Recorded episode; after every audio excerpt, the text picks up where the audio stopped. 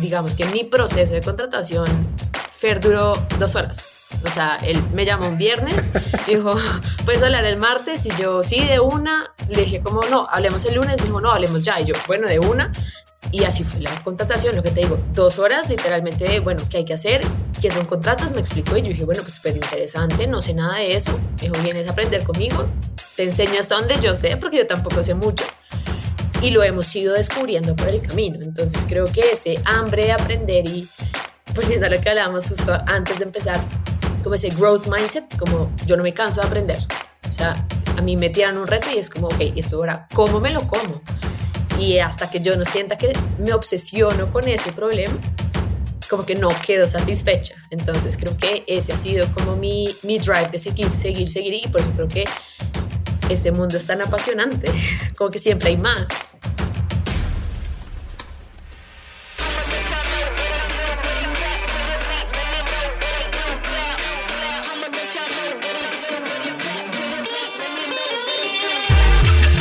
Hola, te la bienvenida a un episodio más de True Growth Podcast. Soy Fernando Trueba y semana a semana entrevisto a los emprendedores detrás de las startups más innovadoras de Latinoamérica para conocer su historia, los retos que enfrentaron, cómo salieron adelante y dejarte aprendizajes prácticos que puedas aplicar en tu negocio o carrera. Hemos recibido cientos de correos de gente preguntando cómo pueden entrar a trabajar a una startup en etapa temprana para formar parte del equipo que hace realidad el negocio y lo lleva hasta la cima. Y hoy tengo al invitado ideal para responder esas preguntas y compartir su experiencia siendo la primera colaboradora en sumarse a una de las startups de mayor crecimiento en Latinoamérica. Su nombre es María Camila Ramírez. Actualmente es la Chief of Staff de OnTop, la startup que le permite a las empresas contratar, hacer onboarding y realizar pagos de nómina de equipos internacionales. OnTop ha levantado 26 millones de dólares hasta ahora de fondos como Tiger Global, Point72 Ventures y Y Combinator. Desde que se unió en Top, María Camila ha tenido seis posiciones distintas dentro de la compañía. Ha trabajado en operaciones, análisis, customer success, customer experience y actualmente como chief of staff, teniendo bajo su responsabilidad el cumplimiento de todas las métricas de la compañía.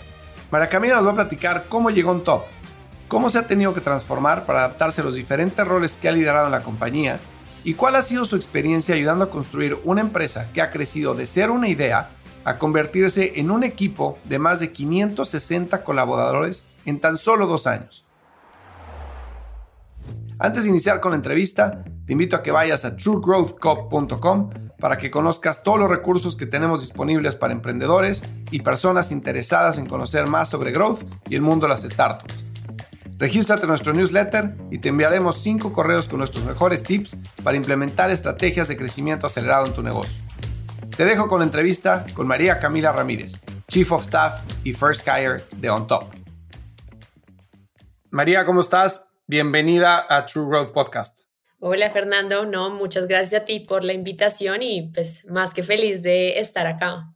Oye, pues tu historia me parece espectacular porque como te comentaba ahorita, mucha gente se pregunta, oye, a ver, yo quiero ser emprendedor, pero no tengo ni idea, ¿no? Este, pero me encantaría meterme a trabajar en una empresa que esté en alto crecimiento o unirme a alguien que tenga una idea, creo que puedo aportar valor, este, pero no sé cómo puedo hacerle, ¿no? Entonces, por eso quería platicar contigo para entender muy bien tu, tu carrera.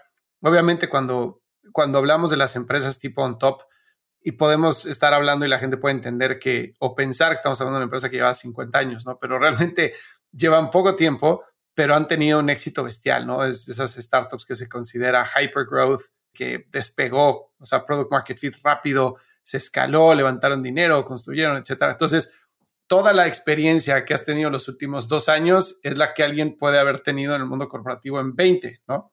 Entonces, me interesaba mucho platicar contigo para que pudieras contar esa perspectiva de cómo lo viviste tú y que la gente pueda aprender y decir, oye, ahí hay un camino que yo puedo seguir o algunas cosas que puedo sacar de provecho si es que yo quiero trabajar en una startup y nunca lo he hecho, o si quiero saltar del mundo corporativo a unirme a una startup, ¿no? Entonces, muchísimas gracias por tomarte el tiempo.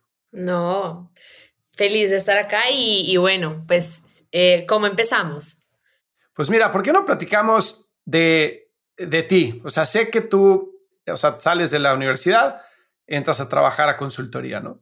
¿Qué consultoría, eh, bueno, tu trabajo antes de OnTop era en Accenture, ¿no?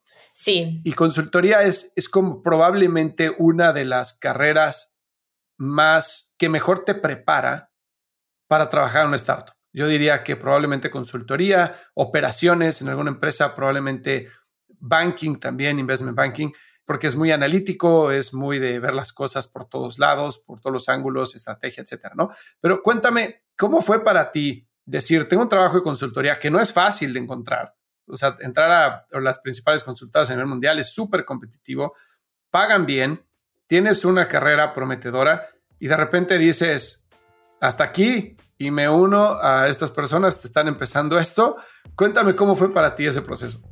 De una, pues yo iría un pasito más atrás, digamos que yo empecé mi práctica en Accenture, pues que pues era en consultoría de estrategia y digamos que en ese momento todo lo sexy era consultoría, o sea, todo el mundo en mi universidad y como lo que realmente un administrador de empresas, yo estudié administración de empresas, quería salir a hacer como que era o banca de inversión o consultoría o consumo masivo. Esas eran como las tres categorías, pero por ninguna parte se escuchaba un startup, una empresa de tech. Y digamos que en ese camino como que yo me propuse, quiero estar en consultoría y allá voy a llegar. Entonces creo que ya estando ahí fue como, como ese clic de empezar literalmente como a aprender a como a trabajar demasiadas horas incansablemente, porque en consultorías igual se trabaja muy fuerte, pero no voy a decir mentiras, no del, como al mismo modo que digamos que podemos llegar a trabajar en un startup, porque obviamente en consultoría como tú puedes no hacer las cosas y como que las dejas para el otro día, igual es importante, pero creo que en un startup es como si no lo haces hoy, o sea, la probabilidad de que nos, o sea, de morir es toda, y sobre todo al principio, cuando todo es súper urgente. Entonces creo que lo que hizo, es como lo que me hizo ese clic de pasar de consultoría a tech, realmente, fue una charla en mi universidad donde estuvo Julián Torres y ni siquiera como que lo veía como, no, es que son top, porque en ese momento un top no existía, pero por nada del mundo. Fue más como, digamos, como el modelo de trabajo remoto durante pandemia, porque a mí me cogió la pandemia en, trabajando en consultoría y no me lo disfruté. Como que esa es la, la realidad, como que me encantaba era mm estar súper hands-on, haciendo, ejecutando, yendo a cliente, como que ese como rush era lo que a mí como que me emocionaba un montón de consultoría. Pero ya pandemia, como cuando tú dejas de hacer lo que te emociona y todo se vuelve como, pues, volver, digamos, como a, eres la analista y no tienes acceso a tanta información, como que eso fue lo que yo dije, como de pronto esto no es lo que a mí me emociona, de pronto lo que a mí me emociona es ese rush. Y mm, digamos que no, o sea, pues decidí irme como tomar mi, mi, dejar consultoría, literalmente no hacer nada, sino como buscar algo que realmente me moviera. Y no estaba buscando, yo, digamos que tuve una conversación con Julián, ahí si quieres como nos adelantamos un poquito de cómo llegué a un top, dio una charla en mi universidad, me emocionó un montón, o sea, él contaba, me quebré, eh, la embarré con esto, aprendí esto, monté mi empresa. O sea, como que yo decía, no puedo creer que literalmente ese sea su trabajo porque yo quiero ese trabajo. Entonces, como, como que eso fue lo primero que yo dije, como voy a seguirlo en Instagram, como para ver el, que, o sea, porque le había escrito un libro, como que yo quería aprender, como que súper inspirado, quería aprender un poquito más como de ese drive. Entonces fue así como, luego de salir de consultoría, fue como, ok, me gusta el emprendimiento, me encanta, me encanta tech. Y en ese momento Julián tenía un emprendimiento con Santiago, que pues, es el otro founder de OnTop, precisamente como en fitness, como era un agregador de gimnasios en Colombia. Y yo decía, no, eso ya es lo mío. Obviamente, pues, mira Camila, no, en ese momento lo que le importaba era como tech y emprendimiento, como que literalmente quería saber más de ese mundo, no importaba la industria realmente gimnasios estaban cerrados en Bogotá, pues en todo el mundo creo. Y mm, hablé con Julián, tuvimos una llamada, nos pues me, entrevistó y me dijo, fresca, vamos a trabajar juntos. O sea, como que en ese momento top no existía. Ya después me llamó un día, me dijo como, mira, no es un top, no hay nada.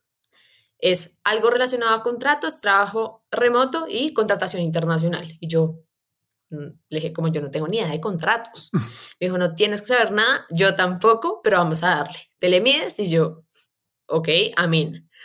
Entonces, ese es como, como literalmente fue como, no tengo ni idea qué voy a hacer. Y si yo digo como, o sea, si yo me pongo a leer como el job description de ese momento versus lo que realmente hacía, pues no, o sea, en ninguna parte encaja.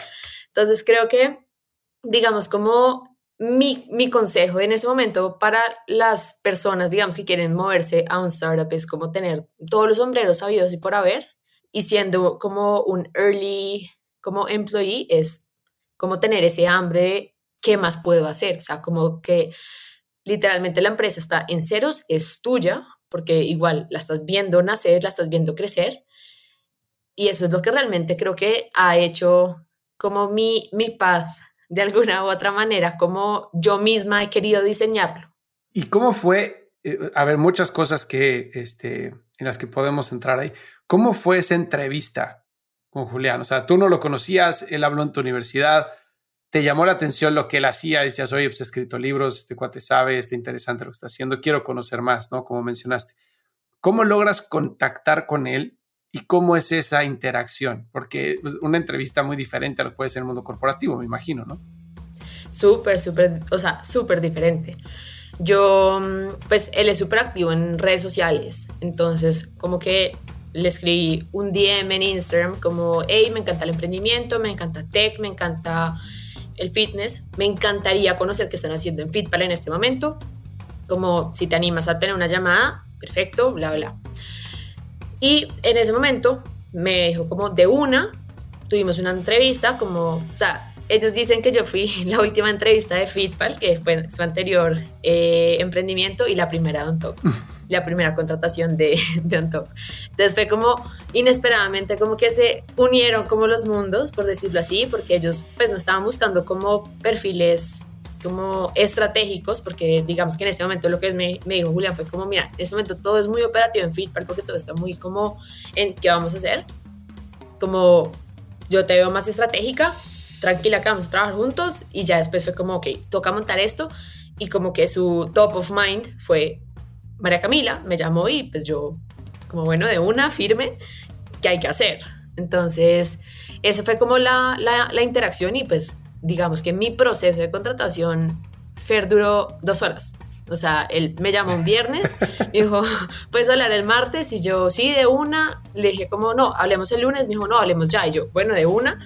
Me mandó el, el offer. Yo, en ese momento, creo que hoy es más, mucho, ha estado mucho más normalizado el como independent contractor, como no tener el, no ser empleado por todo eso de trabajo remoto y pues es la mejor herramienta que hay para poder trabajar para empresas afuera. Y yo le decía a mis papás, no, no, no soy empleado, soy contratista. Ellos como, ¿cómo así? ¿Contratista? O sea, como que literalmente un tabú. Y bueno, fue como, pues es mi apuesta. Ellos como, bueno, pues dale, cero lío. Y, y bueno, pues obviamente yo cero evalué riesgos, cero evalué absolutamente nada. Lo único que a mí me movió en ese momento fue un poco la visión que tenían como de el negocio, que los founders me inspiraban un montón y que yo sentía como ese, quiero aprender más de ellos, o sea, como que me emociona mucho como lo que ya han aprendido de sus anteriores empresas. Santiago venía de Rappi, entonces todo su conocimiento de y ese rush también de todos los Rappis, pues creo que es algo que se transmite sí o sí como en el vibe que cuando uno habla con los founders. Entonces creo que eso fue lo que realmente yo dije como, o sea, ¿qué vaya a pasar? O sea, no puedo controlar lo que va a pasar en años, pero en este momento quiero aprender de esto. Entonces, está súper interesante. Yo me acuerdo una vez vi una entrevista de Sheryl Sandberg que ella decía, cuando te invitan a una empresa que sabes que o tienes un presentimiento, no sabes porque nadie sabe, ¿no? Pero tienes un presentimiento fuerte de que esa empresa la va a romper, no preguntas en qué asiento vas a ir del coche. A ti lo único que te interesa es subirte. Y ya que estás arriba, ya verás en dónde te acomodas, ¿no? Y hacía referencia a que, pues es una nave, es un spaceship que va a ir a la luna, ¿no? Y pues si vas junto al copiloto y eres co-founder o no, o si vas hasta atrás de la cola y eres este, asistente o lo que sea, no importa, porque eso va a crecer y va a ir volando. Entonces, tú vas a ir creciendo con eso y después encontrarás cómo acomodarte dentro de la empresa, ¿no? Entonces, hay un gran nivel de riesgo ahí, obviamente como este, pues como persona que trabaja en una startup, porque estás llevando el riesgo del startup sin tener probablemente el control de la compañía, ¿no? Porque estás eh, uniéndote a unos founders que tienen una visión de la compañía, que tú, como dijiste, crees en esa visión y crees que esas personas lo van a llevar a cabo. Pero realmente el nivel de riesgo es muy alto, ¿no? O sea, las cosas pueden pasar mucho y hay mucho que no está en tu control. Entonces hay un gran nivel de fe que tienes que tú poner en el deal para subirte y decir, vamos, o sea, con estos vamos y de una y adentro y a lo que salga, ¿no? Pero cuando tuviste la, evidentemente te lo mencionaste, no hubo mucho análisis de riesgo de mi parte, ¿no? Estabas empezando en tu carrera, ¿ya habías dejado Accenture por completo? Sí, ya, o sea, yo tomé la decisión como ponle julio, como a mediados tal vez, y ya pues en, empecé en agosto en On Top. O sea, realmente pues, no tenías nada que perder, no es como que estabas diciendo, a ver, por este lado tengo este cheque y de este lado, ¿no? Entonces era, pues, a ver, de cómo estoy a lo que puedo ganar, solo puedo ganar, ¿no? Pero en, en la hora de tener la conversación, esa primera plática del viernes, ¿qué tanto fue tú venderte contra ellos venderse ellos en esa conversación, en ese diálogo psicológico que hay siempre en una entrevista? ¿Cómo fue? A mí lo que más me emocionó, Fer, fue no hay nada, eres la primera persona y está todo por crear. Como que parte, digamos, como de mi personalidad es, a mí me encanta construir y me encanta crear. O sea, creo que eso es lo que yo más he disfrutado en todo mi camino de un top, porque he podido construir cosas de ceros que yo hoy veo están productizadas y es como, no puedo creer que esto lo hice yo en menor escala en algún momento de mi vida. Cuando ya es un producto que está escalado, cuando ya es un producto que usan miles de usuarios, que usan miles de empresas. Entonces creo que eso es lo que yo digo, como yo hacía esto y lo hacía todo manual y obviamente como yo no puedo yo no podía ver eso en ese momento hacia adelante pero hoy lo veo para atrás pero en ese momento lo que yo decía era como o sea yo soy súper creativa a mí me encanta crear pues si no hay nada no importa como que tampoco tengo nada que perder como que puedo, puedo moldear algo o sea y algo pues va a ser mejor que nada, que es lo que hay hoy. Entonces, creo que en esa entrevista y volviendo a la, a la pregunta, Férez, creo que no fue un tema de venderme en ese preciso momento, porque incluso yo conocí a Santiago estando ya contratada. Fue como necesitamos esto, ya como que top of mind fuiste tú y arranquemos. Y yo pues no tenía nada que perder ya había hablado con Julián antes, habíamos hecho clic en esa primera llamada como de cuando le dije como me interesa la empresa como de, de, fitness y, y, tech.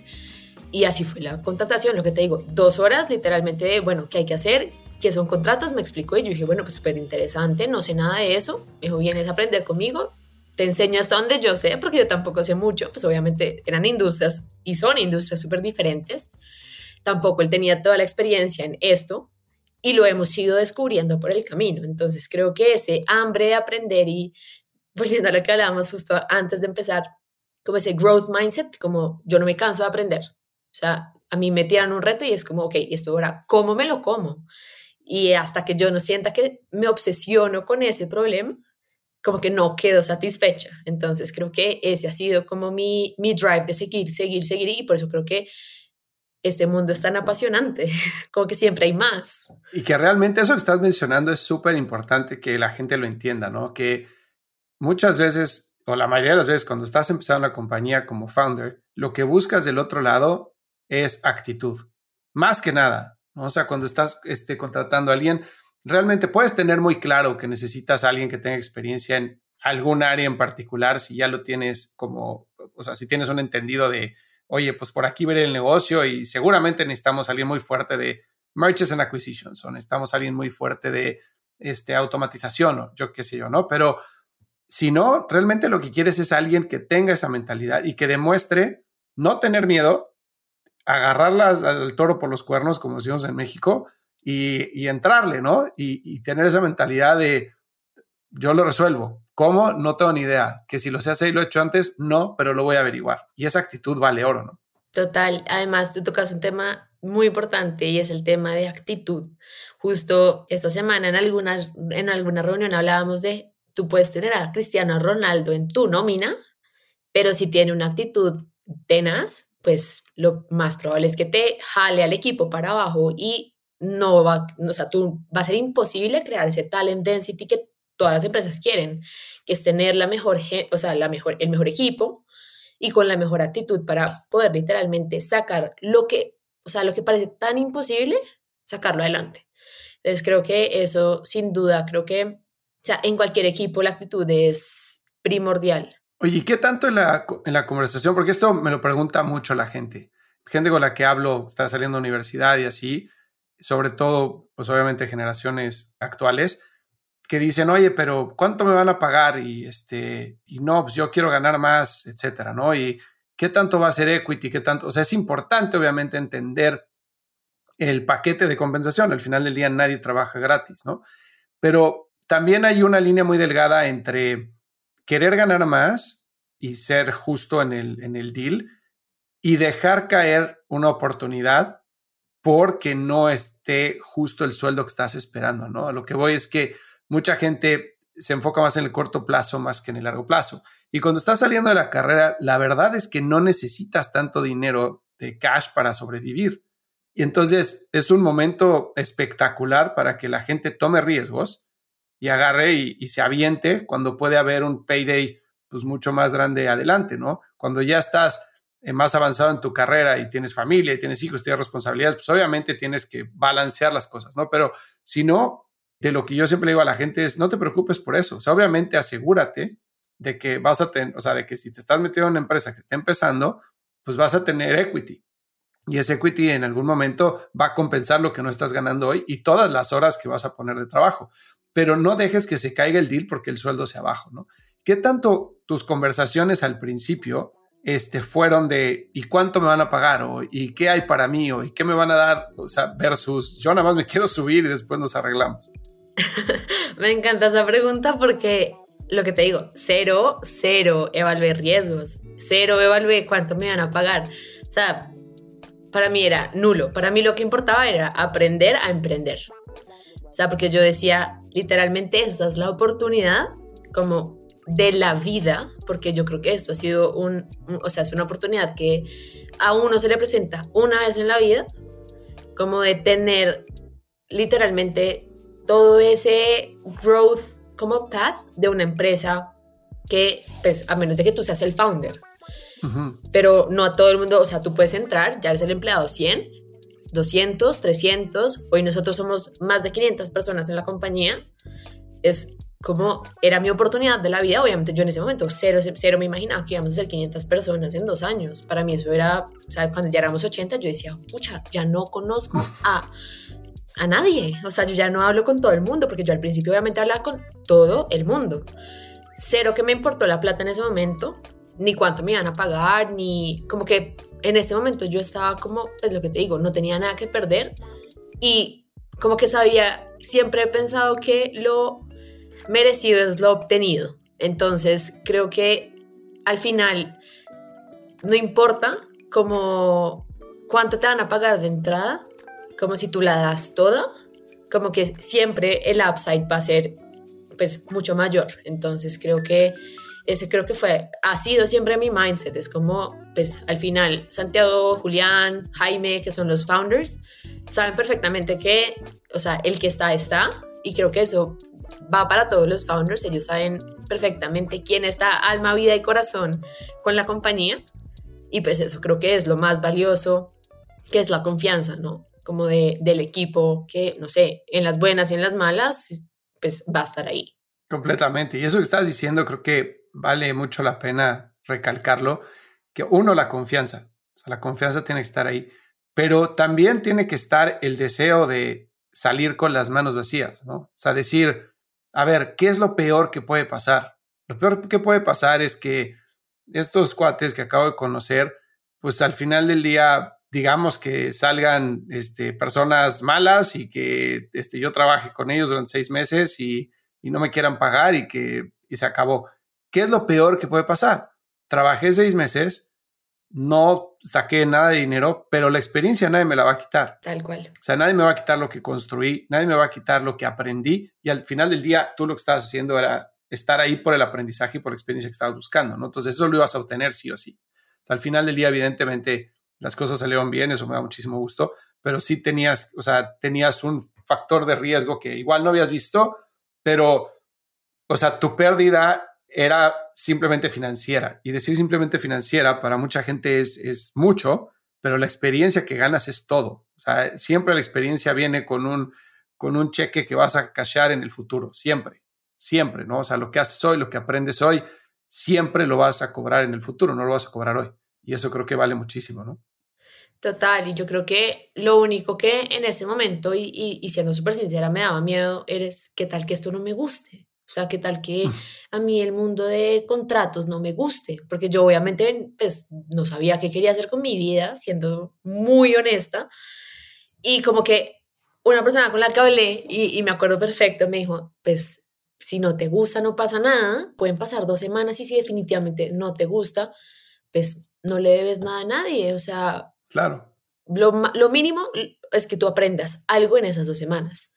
Y pues dos años después, acá sigo y aprendiendo feliz, dichosa. ¿Y cómo fue? Entonces ya, se acaba esa llamada, dices, perfecto, me sumo, ya estamos, deal, deal, como contractor, excelente. Después llegas tu primer día un top y qué, o sea, ¿qué estabas haciendo al principio? ¿Qué fue lo que te aventaron que tenías que resolver?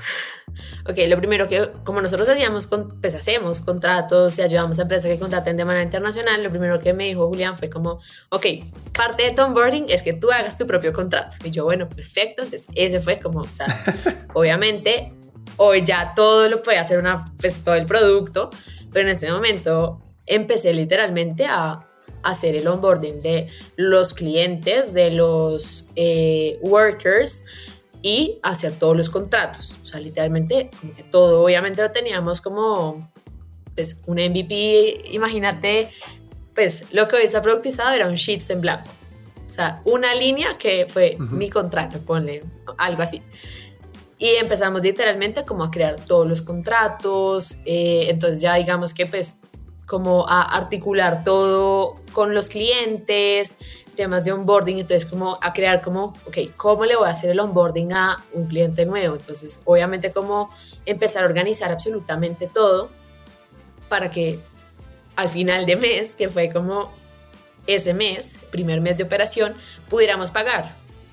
Entonces, ese pagar era yo, literalmente con Julián, haciendo todos los pagos de manera manual. O sea, como que eso obviamente hoy es automatizado, productizado, tenemos partners, o sea, mil cosas que en ese momento no estaban por ninguna parte. Entonces creo que ese fue como literalmente mi primer task, que era Santiago Vicaría entró unos días después, que es nuestro Chief Revenue Officer hoy.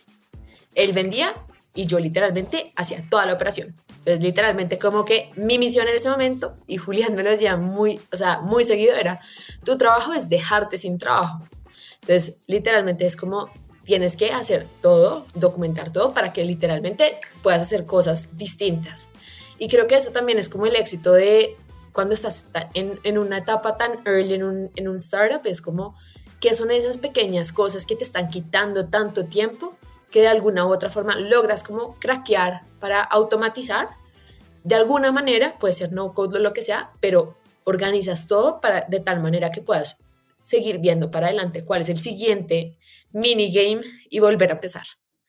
Y algo que, ahorita que estás mencionando, o sea, tu trabajo es quedarte sin trabajo, que me encanta esa, esa frase. Realmente cuando estás em, empezando una empresa, no sabes lo que no sabes, ¿no? O sea, Total.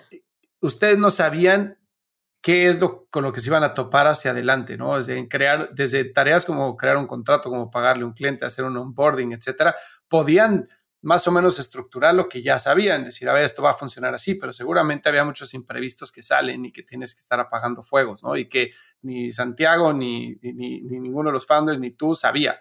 Entonces, ¿qué tanto esperas tú cuando te unes a una empresa en una etapa tan temprana?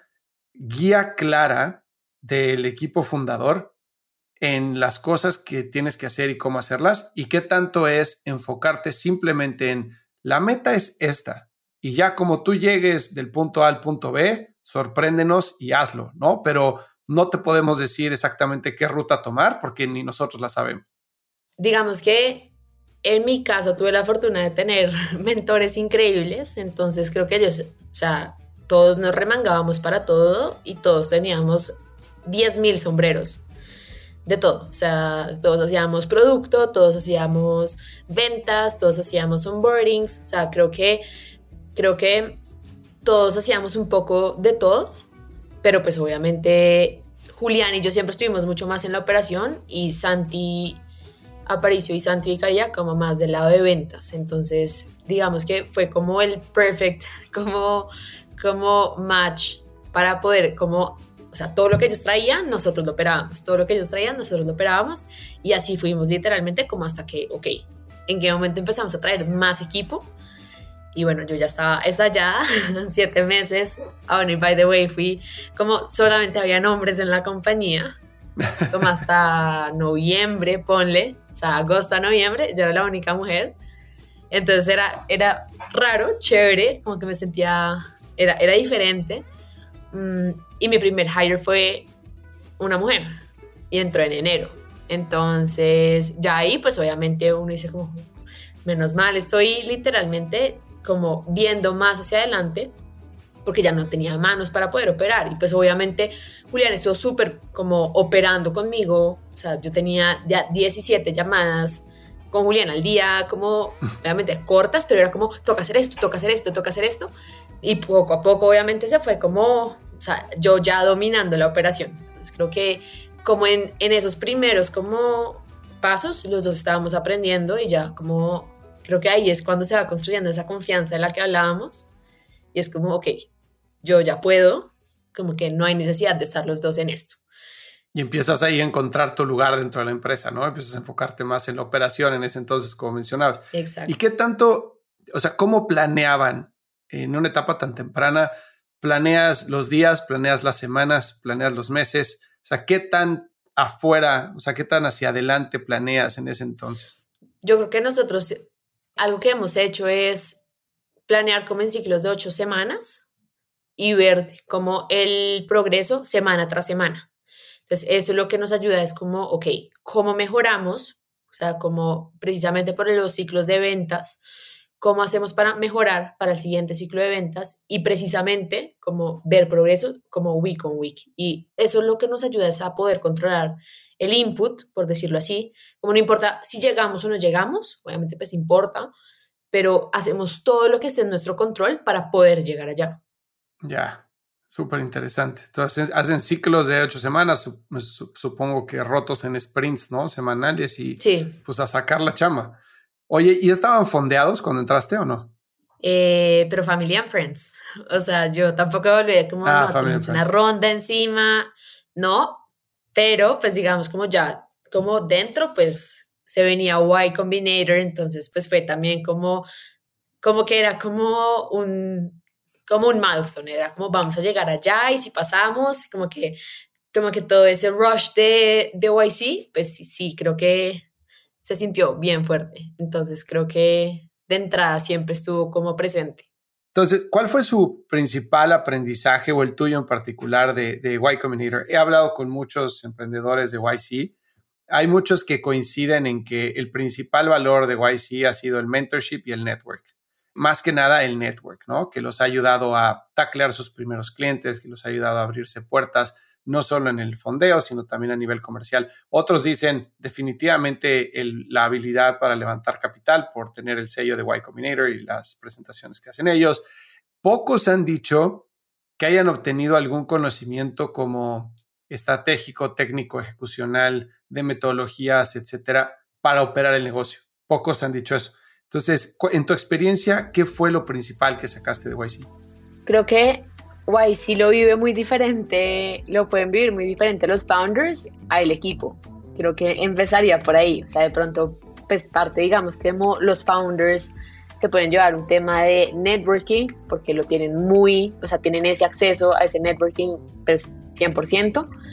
Yo pensaría que son dos cosas principales. Uno, hacer cosas que no escalen y cuando digo cosas que no escalen es como precisamente lanzar muy rápido cosas que tú dices como, o sea, eso se lo puedo, puedo mantenerlo para, no sé, 20 usuarios, 20 clientes, 50, 100, igual, cero escalable, después se productiza, pero en ese momento puede ayudar a crear tracción.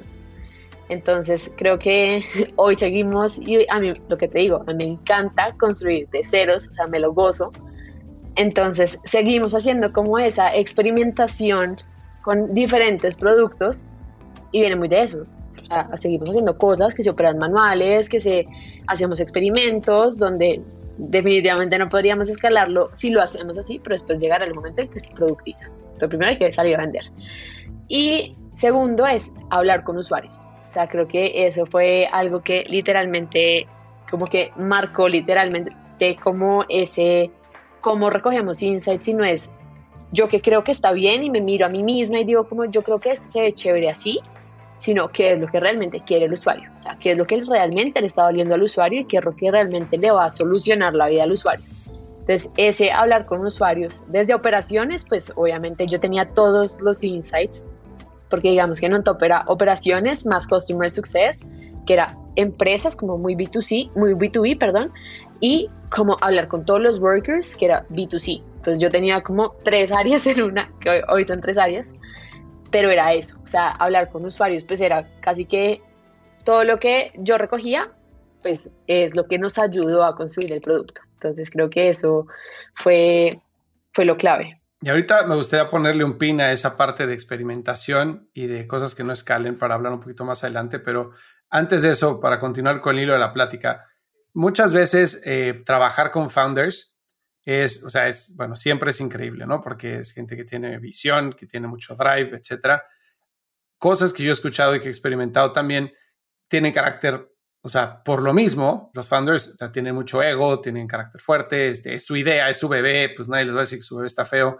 Obviamente los mejores founders están abiertos siempre a feedback, pero el nivel de inversión que tienen en la compañía es difícil que alguien más lo pueda igualar, ¿no? Por más que, o sea, seas el primer contratado en la compañía y tu carrera esté ahí, etcétera, siempre el founder estuvo un paso antes que tú, entonces tiene un paso antes de inversión en la compañía, ¿no? Y muchas veces eso puede llegar a, este, a sentirse en ciertas conversaciones cuando hay desacuerdos, ¿no? Decir, oye, yo creo que esto no debe ser así o, o siento que esto sí. Tú estando tan temprano en tu carrera, ¿cómo llevaste esa relación con los founders o qué hicieron ellos que te ayudó a llevar esa, esa relación para que no te sintieras intimidada porque son los founders, o en una posición en la que digas, hijo, es que es su idea, pues al final del día pues es, hay que hacer lo que ellos dicen, sino en una posición en la que dices, no, yo como voy a agregar valor es expresando lo que pienso y no me va a dar miedo expresar lo que pienso porque estoy tratando de agregar valor y la discusión y la fricción siempre genera crecimiento, ¿no? Entonces, pero no es fácil llegar a esa conclusión estando joven, temprano en tu carrera, moviéndote a mil millas por hora no es fácil, ¿no? Hay mucha gente que, se atora y que nada más dice que sí a todo con tal de que las cosas salgan o que se intimida y se va. ¿Cómo fue para ti eso? Wow, yo me acuerdo early days, Santiago Aparicio diciendo, siempre que estén acá, piensen que están como si esta empresa fuera suya. O sea, tomen todas las decisiones pensando en que esta empresa es de ustedes. Entonces creo que yo me comí el cuento. o sea, yo creo que, o sea, obviamente sé que ellos estaban antes, pero creo que siempre han estado súper abiertos y ellos lo reconocen y es como hoy la cultura es algo que ha crecido orgánicamente y como que ya es algo completamente, obviamente son fundamentales en la cultura, pero como que si ellos van de vacaciones, la cultura sigue, como que no es algo que depende completamente de ellos estar ahí metidos, ellos crearon la cultura, ellos crearon literalmente las virtudes de la compañía, pero creo que son algo que rescato mucho, digamos, de su liderazgo, ellos que ellos dan completa autonomía y delegan y literalmente dejan que cada uno de los líderes de la compañía hagan sus propias apuestas. Y ellos la respaldan. Entonces ellos saben que sus líderes son las mejores contrataciones que ellos pueden tener. Entonces, ellos saben que sus, pues, se encargaron de construir un equipo increíble y saben perfectamente que esas personas que estamos ahí vamos a tomar las mejores decisiones por la compañía. No tienen que estar ellos tomando todas las decisiones porque le dan completa autonomía. Entonces, creo que ellos siempre han, han como comunicado y como realmente como transmitido ese mensaje, como te guiamos, te acompañamos y te respaldamos en, en cada una de tus decisiones, pero la que es accountable para eso eres tú. O sea, no sé, pongo un caso, como contrataste a una persona que no está llenando tus expectativas. Ellos no esperan que tú te la quedes de por vida. Ellos esperan es que tú tomes una decisión si quieres apostar o no quieres apostar por esa persona. Y ellos te van a respaldar porque ellos confían plenamente en ti. Entonces creo que ese acompañamiento, pues, es como lo que realmente ha hecho como que yo me quede. Obviamente que hay desacuerdos, obviamente que me ha dado miedo, como decir, es que no estoy de acuerdo. Antes más, obviamente, al principio, pero creo que todo es, la, es confianza. Es que, o sea, realmente cuando veo tu career path en On Top, o sea, son dos años. Aquí nada más voy a hacer una, una, una pausa para poner la perspectiva de las cosas.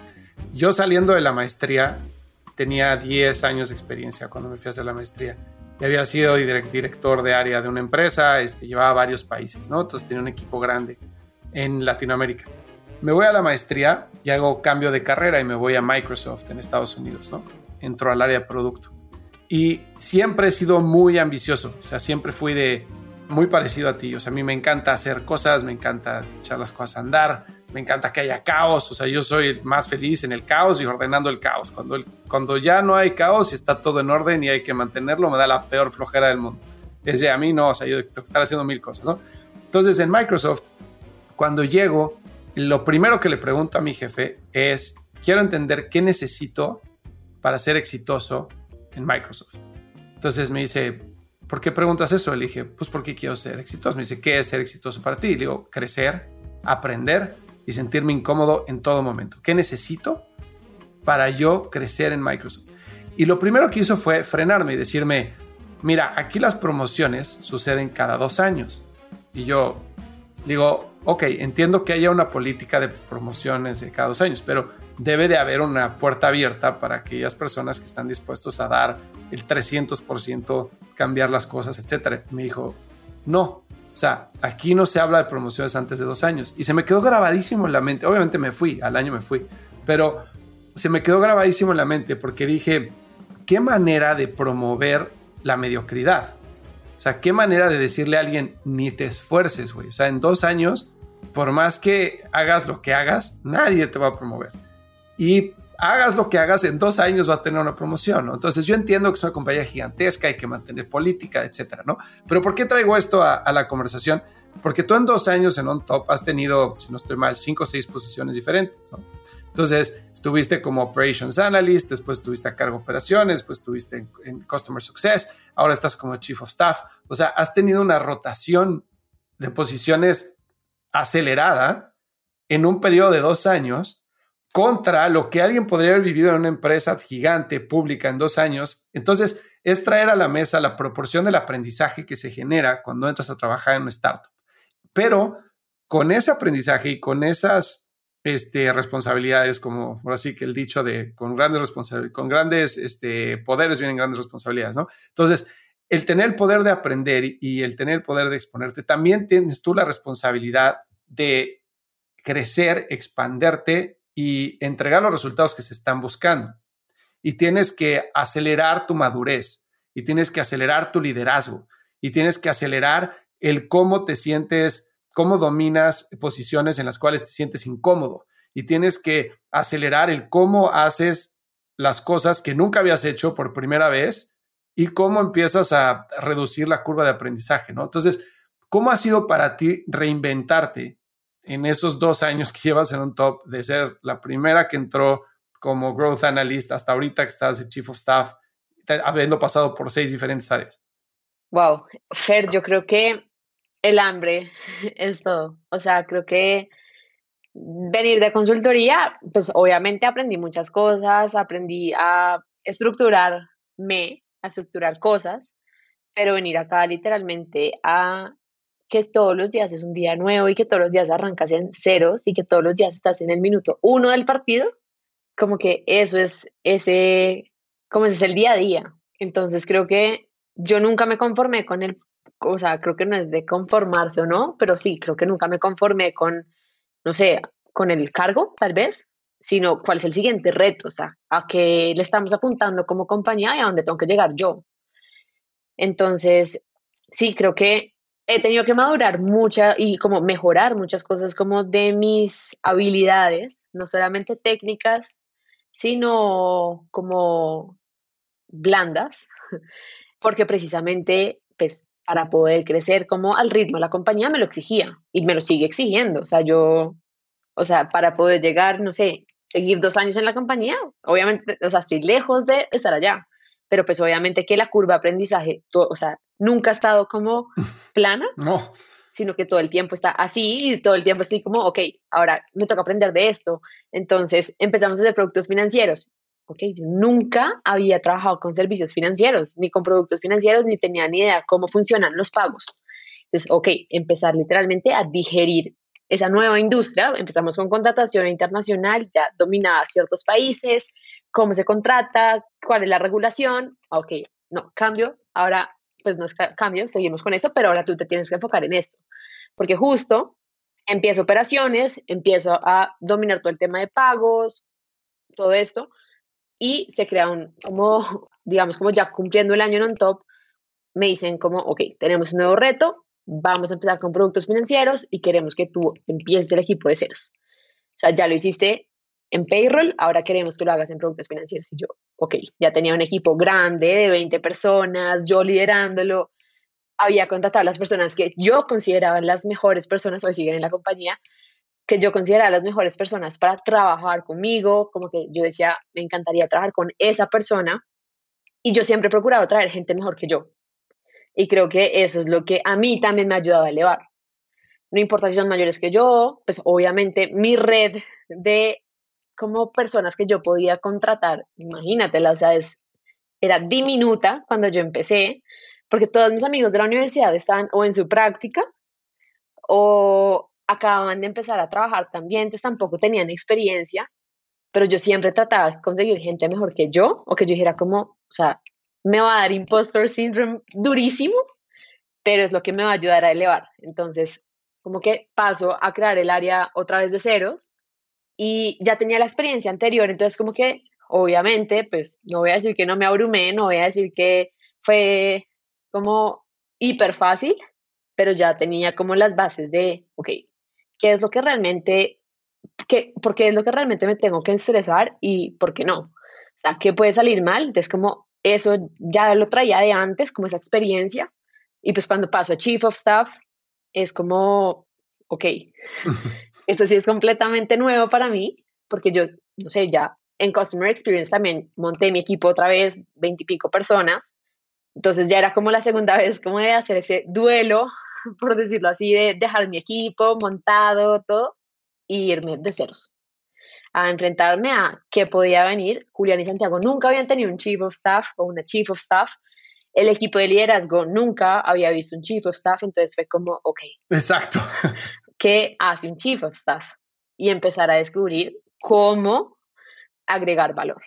Entonces, creo que lo seguimos descubriendo claramente, todos los días son diferentes, todos los retos son diferentes, pero, pero creo que es como mi oportunidad también de, de, ok, ya sé operar, me encanta construir. Ahora, ¿cómo piensa un founder? Entonces, creo que estoy en ese, en ese momento de mi carrera. ¿Y qué es lo que hace un Chief of Staff para la gente que no sabe? Por lo menos en un top. Ok.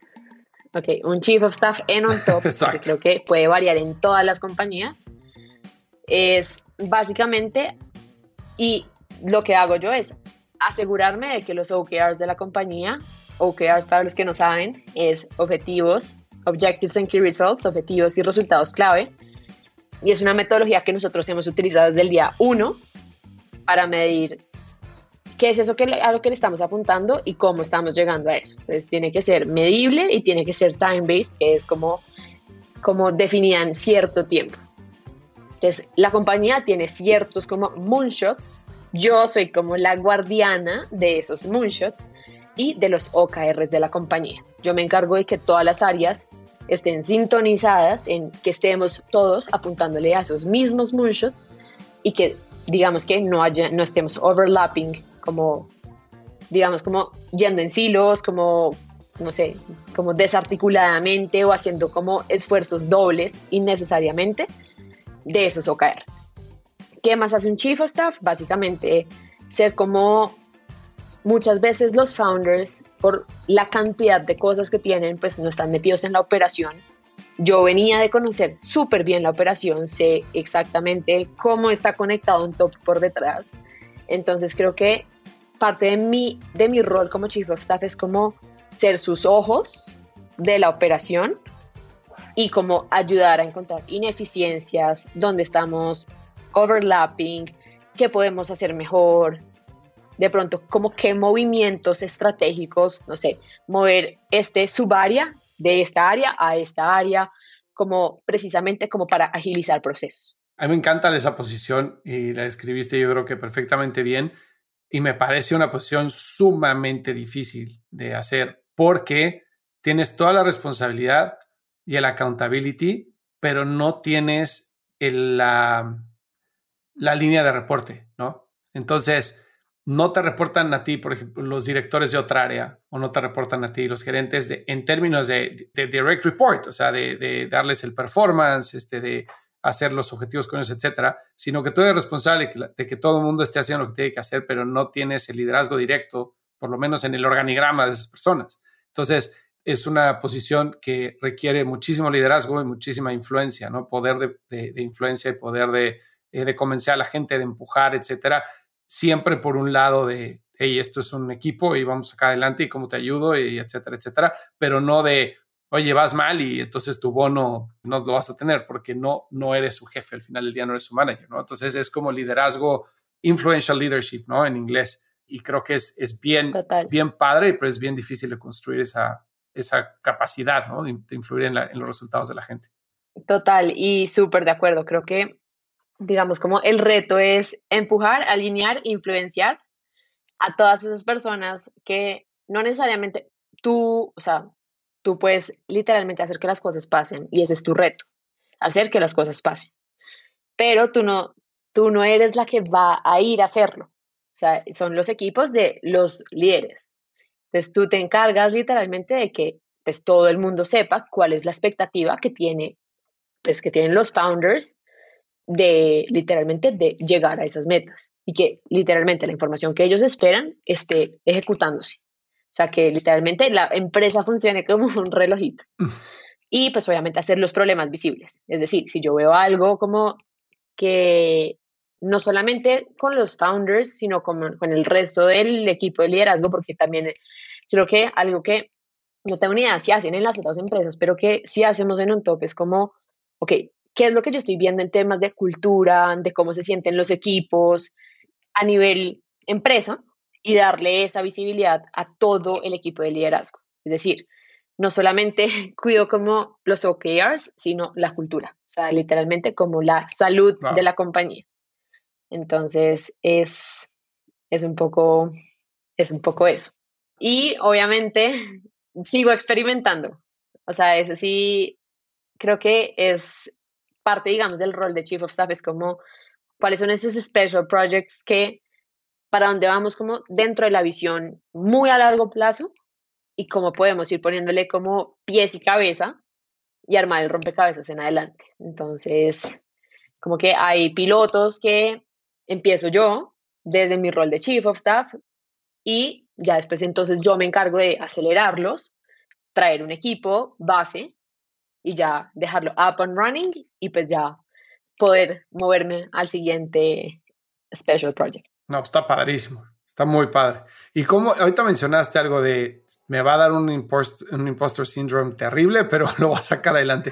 ¿Tienes alguna rutina consejos, metodología, forma de trabajo, etcétera, que te ayude a lidiar con impostor syndrome y cuando estás en una posición que no has hecho con la incomodidad de aprender, etcétera, normalmente qué haces para poder sacarlo adelante? Bueno, eso se relaciona mucho con un post que puse hoy y es literalmente tomar acción. O sea, creo que quedarse quieto, pues, mejor dicho, pensar mucho, o sea, es parálisis de ejecución. O sea, no hacer nada al respecto. O sea, es mejor hacer algo, no tienes ni idea si va a salir bien o mal. O sea, si te enfocas en el resultado, puede salir bien o mal, pero aprendiste. O sea, ya sabes que si salió bien, ok, ¿cómo lo podemos mejorar? Si salió mal, ¿qué podemos hacer diferente? Pero probaste. Entonces, en esos momentos creo que pues actuar, o sea, tomar acción. Segundo, hacer los problemas visibles. Y cuando digo hacer los problemas visibles, no es como crear quejas, como de ir como, no, es que no sé, hacer cómo, no sé cómo hacer esto, sino literalmente como, hey, encontré esto, me estoy bloqueando acá, quiero tener input para ver cómo de pronto encontrar algo que no estoy viendo. Y mm, creo que, no sé, hacerse responsable de las cosas, creo que ese ser accountable de algo y que tú sepas que tú eres responsable al final de que algo pase o no pase, pues es lo que te va a hacer tomar esa acción. Entonces, literalmente, como saber tú por qué estás respondiendo y que lo tienes que sacar adelante. O sea, como que es como que you sign up for this. Entonces, creo que es, si tú firmaste para esto, pues como que tu compromiso con la compañía, contigo misma, es lo que te va a hacer como, ok, sabes que independientemente del resultado, lo importante es hacer algo al respecto. Completamente de acuerdo. Creo que no pudiste haber dicho mejor. O sea, es moverse, ¿no? O sea, la acción lleva a los resultados. O sea, quedarse quieto y lamentarse. Y, muchas veces la reacción del miedo es, o sea, el miedo o te mueve o te paraliza, ¿no? Y cuando te mueve, pues te mueve y vas a encontrar el camino. Cuando te paraliza es cuando sí tienes que realmente darte cuenta para empezarte a mover, porque si no, no, no vas a llegar a ningún lado.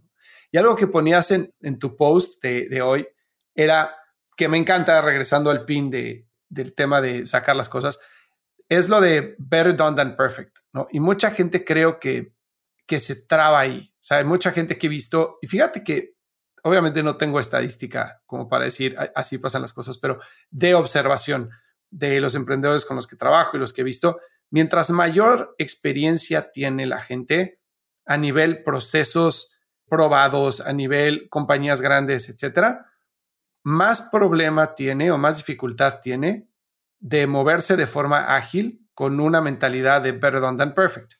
Mientras menos experiencia tiene la gente y más, más emprendedores, se siente más cómodo con la mentalidad de better done perfect, que significa sácalo, como decías, a ver qué sucede y ya que te moviste, ya que lo sacaste, lo irás mejorando en el camino. Pero si no lo sacas porque no está perfecto y siempre vas a encontrar un problema y siempre vas a encontrar algo que puedes hacer mejor y nunca va a salir tu producto, ¿no? Entonces, me encantó que hablaras de eso hoy, pero quería preguntarte, ¿cuál ha sido tu experiencia con eso? Pero más que nada, ¿cómo han logrado a nivel cultural que eso permee? Porque hay muchas veces que en las empresas se dice, perdón, than perfect, este, rompan cosas, no importa si se cometen errores, aquí lo, importante es el aprendizaje.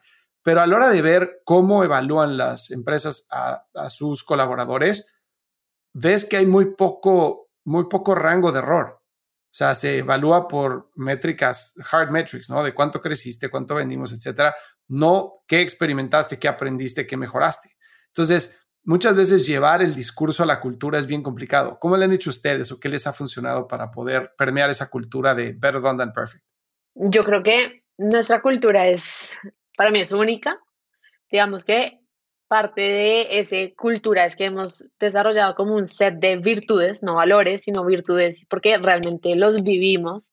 Y una de esas virtudes es como precisamente better done than perfect, como planear menos, ejecutar más. Entonces creo que ese mindset de ejecución, uno en empresas corporativas, y yo sé que hay muchas personas que de pronto escuchen este podcast y trabajan en empresas corporativas, digamos que lo que importa es el resultado. Pero acá, como en, un startup, no tenemos ni idea cuál va a ser el último resultado, sino qué va a pasar mañana. Como que esa es la realidad y como que, o sea, acá el long run, como el, el, largo plazo son dos semanas, un poco, no sé, un mes, depende, dependiendo, digamos, como el stage de la compañía. Entonces creo que planear, planear, planear no siempre funciona sino que hacer que las cosas pasen y después vamos corrigiendo. Y pues obviamente que nos podemos equivocar, claro, pero pues no dos veces en lo mismo. Entonces creo que ese es también como, ok, te equivocaste, qué aprendizajes tienes y qué vas a hacer diferente la próxima vez. Entonces creo que acá no, digamos que no, no le damos culpa a quien se equivoca, como que aplaudimos es que pueda corregir hacia adelante. Entonces, realmente creo que viene de las virtudes de la compañía. Por ejemplo, hay algo que yo todavía no termino de entender cómo son tan cracks, pero nuestro equipo legal. O sea, es increíble cómo se han adaptado, porque pues uno son súper jóvenes, entonces creo que eso es algo fundamental, y trabajan también como dentro de un ambiente que es súper regulado, pero al tiempo es como, como que siempre están innovando, o sea, yo veo, trabajan con herramientas súper techis, como súper de startups, como trabajan en Miro, usan flujos buenísimos, súper creativos, todo en Notion, no sé, hacen un montón de cosas que yo digo, o sea, en una firma, o sea, alguien que venga de firma y se encuentre con esto, le va a costar muchísimo como volver, o sea, desaprender y volver a arrancar, porque realmente creo que es diferente cuando uno viene, no tengo ni idea para dónde voy, me acabo de graduar de la universidad o hice mi práctica, versus una persona que viene de un mundo mucho más corporativo, con muchas como ya estructuras dentro de su como way of working y viene a esto y se encuentra con no hay nada, no hay herramientas, cómo documentan las cosas, cómo reportan, no hay dashboards, o sea, porque así era mi, o sea, yo, me, yo entré y no había nada, o sea, había un PowerPoint y un Sheets en blanco. no estoy completamente de acuerdo. Y algo que mencionaste que es, creo que es súper importante usted recalcar es, o sea, lo sacas, sacas el, o sea, hay que moverse, hay que sacar un, un experimentar, sacar algo al mercado o poner algo allá afuera y, y ver cuál es el resultado. Pero definir el resultado y el objetivo del experimento es clave. Clave, ¿no? O sea, porque tú puedes estar lanzando un nuevo feature con el objetivo de que, no sé, que incremente las ventas 20%, por ejemplo. Pero ese objetivo del 20% no va a ser tu objetivo la experimentación. O sea, realmente el 20% va a ser un output metric de algo que se va a generar.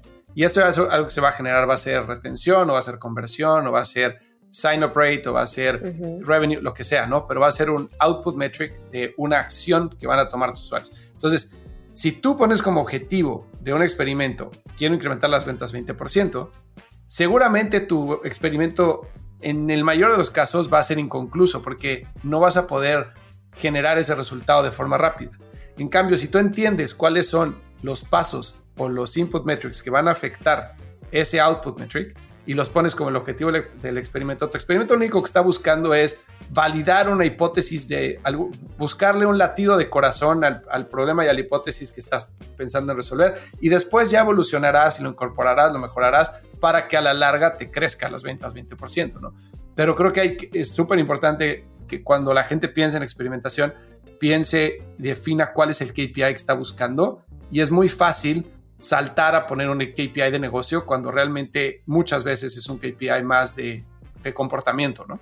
Total. Y, y volviendo a cómo medimos nosotros o cómo en qué ciclos, ese ciclo de ocho semanas, digamos que, o sea, ese, no sé, pueden, digamos el ciclo de ocho semanas puede estar partido en dos, que son cuatro semanas, mes, mes. En esas cuatro, o sea, en la semana cuatro y la semana ocho, pues al final de esas cuatro semanas está el output metric, que es como, ok, quieres crecer, no sé, 30% como month to month, pero tú sabes que semana a semana para llegar allá tienes que crecer el 7%, 8% semana tras semana. Entonces, ¿qué esfuerzos puedes hacer para crecer ese 8% week on week? Entonces, ah, bueno, tienes que hablar con tantos usuarios, tienes que hacer tantas llamadas, tienes que hacer tantos demos, tienes que... Todo lo que literalmente te va a hacer llegar a ese 30%, que es el output metric, es el input, que es lo que tú puedes controlar, como que es eso que tú controlas para que eso en algún momento, digamos que si, no sé, haces todo lo que tienes que hacer, que es disciplina también, puedas llegar allá. Completamente de acuerdo. Oye, María Camila, pues muchísimas gracias por haberte tomado el tiempo. Quiero nada más cerrar. ¿Qué le recomiendas a alguien que, ya más o menos lo dijiste, pero para resumir, ¿qué le recomiendas a alguien que quiere entrar a una startup que está empezando, que tiene prometedora o que conoce un founder, como una experiencia con la que viste? Tú, alguien que quiere entrar a trabajar en startups, ¿qué puede hacer? Yo lo primero que les diría es que no se fijen en el job description. O sea, sería lo primero. O sea, realmente hay tanto por hacer que un job description nunca va a alcanzar a dimensionar la cantidad de cosas que pueden llegar a hacer y cómo pueden llegar a crecer. Y segundo es, siempre que puedan, rodense de las mejores personas. Es decir, si les toca contratar a alguien que en algún momento, no sé, yo en algún momento tuve que contratar a una persona que tenía 12 años de experiencia más que yo y me reportaba a mí.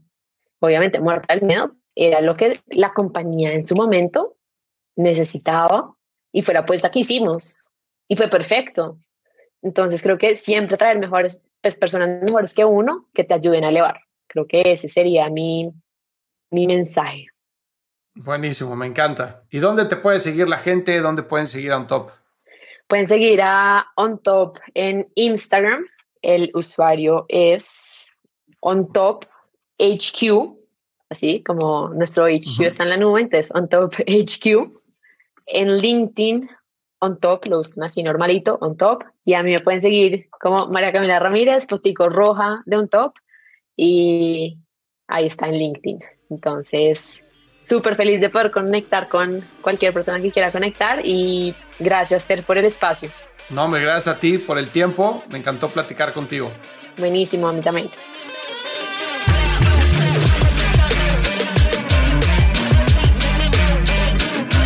Hey, no te vayas. Si quieres conocer más sobre growth, ve a truegrowthcop.com y descubre todas las soluciones que tenemos para personas que quieren avanzar su carrera y emprendedores y ejecutivos que buscan acelerar el crecimiento de sus negocios. Muchas gracias por escucharnos. Si te gustó este episodio, cuéntale a alguien. Y si no, también cuéntale a alguien. La mejor forma de ayudarnos es compartiendo tu opinión. Dale follow a True Growth Podcast en Spotify, Apple Podcast donde sea que nos estés escuchando. Y ya que estás aquí, regálanos 5 estrellas para que más gente como tú descubra este podcast. Suscríbete a nuestro canal de YouTube para seguir los episodios de True Growth de una forma más interactiva y síguenos en Instagram para conocer más sobre nuestros invitados. Yo soy Fernando Trueba y te espero el martes en el siguiente episodio de True Growth Podcast. Mientras tanto, sigue creciendo.